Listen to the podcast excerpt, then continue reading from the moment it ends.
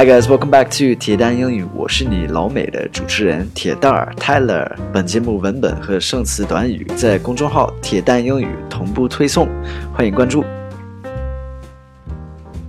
Hey guys, welcome back. So today I've chosen a very cool article. It's a sad article actually, but it's very interesting in uh, American news right now. So we'll go through that and then we'll talk about some culture and then give you guys some homework, okay? 呃，我今天选的这篇文章新闻就是挺有意思的，现在在美国是一个热门话题。然后等会儿就是再讲一些文化，然后给你们留一点作业，哈哈。So let me read through through the article first. 我先读一遍那个文章。North Korea's state run KCNA news agency called U.S. student Otto Warmbier's death a mystery, CNN reported Friday. The fact that Warmbier died suddenly in less than a week, just after his return to the U.S. in his normal state of health indicators, is a mystery to us as well, the agency reported. Warmbier had been held prisoner in North Korea for 17 months for allegedly stealing a propaganda poster from a Pyongyang hotel. He returned to the US last week and was soon revealed to have been in a coma for more than a year. North Korea's government said that Warmbier had gone into a coma after contracting botulism and taking a sleeping pill. Warmbier's family, however, said they believe the 22 year old college student was tortured in North Korea. Upon arriving in Cincinnati last week, doctors who examined Warmbier said they found no trace of botulism bacteria and that he did not exhibit any signs of physical trauma or abuse, though he had severe brain damage. After Warmbier's abrupt death on Monday, his family declined an autopsy. Warmbier's mysterious condition and subsequent death have fueled tensions between the US and North Korea, which have been at odds over Pyongyang's rapidly advancing nuclear and missiles program. Okay, so now let's go through these new words. 咱讲一些关键词儿吧。Agency，这些关键词儿我都加粗了。Agency, agency is like a big organization, big company. It's 机构 or 中介 like that. Mystery, mystery is something that you don't really know. You're not really sure about. Like there are movies that are like mysteries, right? It's like trying to find out something. Mystery 就是神秘的意思。 indicators indicators it's something that shows you about something else it's like something that will tell you about something else it's 指标 indicators allegedly allegedly allegedly is like what is said to be mm, 17 months for allegedly stealing a propaganda poster so it's like it's said to be 其实 allegedly 中文我不知道怎么说 propaganda propaganda is um, words like that the government would use to say that they are fantastic. So like 政治宣传 like that. Revealed is to show something. Reveal to reveal something to show something. All right. Uh, also, I don't know the best word in Chinese to describe that. coma. I know this one.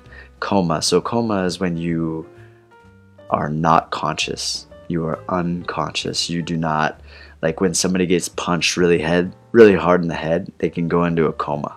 Or when somebody gets in a bad car accident, they can go into a coma. 昏迷了. Botulism. Botulism. Botulism, you can get botulism from having bad canned food. So, like a lot of usually meats, it's canned meats that have been um, infected by some bacteria. So, it's this is 呃，好像是呃 重肉中毒还是什不呃肉毒中毒 or something like that. It's 反正就是一种食物中毒。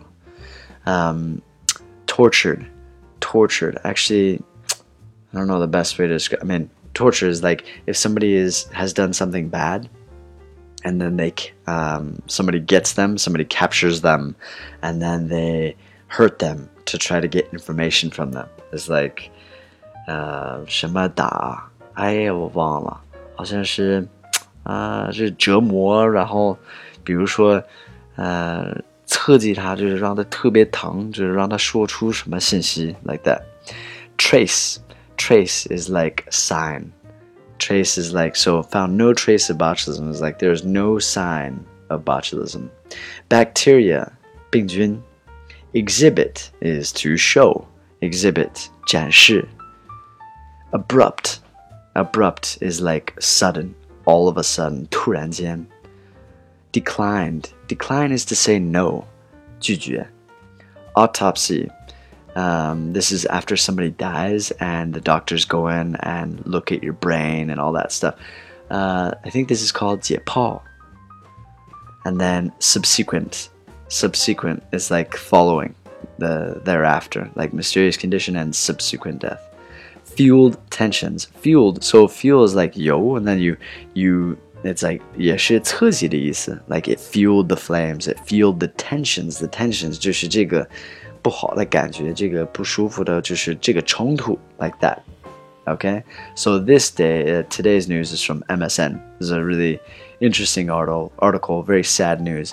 Now, the culture here is what would happen in America if you were caught stealing something from a hotel? 你觉得就是在美国，你要是偷东西的话，在酒店大堂里边偷东西，你觉得那个酒店或者是警察会怎么反应呢？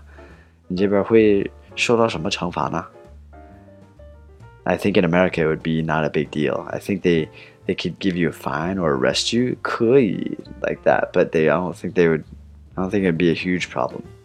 How do Americans feel about traveling to North Korea? So I think traveling to North Korea is probably not the best idea. It just seems like very unsafe. I think a lot of Americans are doing this just to say that they can. I think it's an ego thing. Now, your homework what do you think about the end result? What do you think about this? What happened to this boy? How did this news make you feel? How did this make you feel?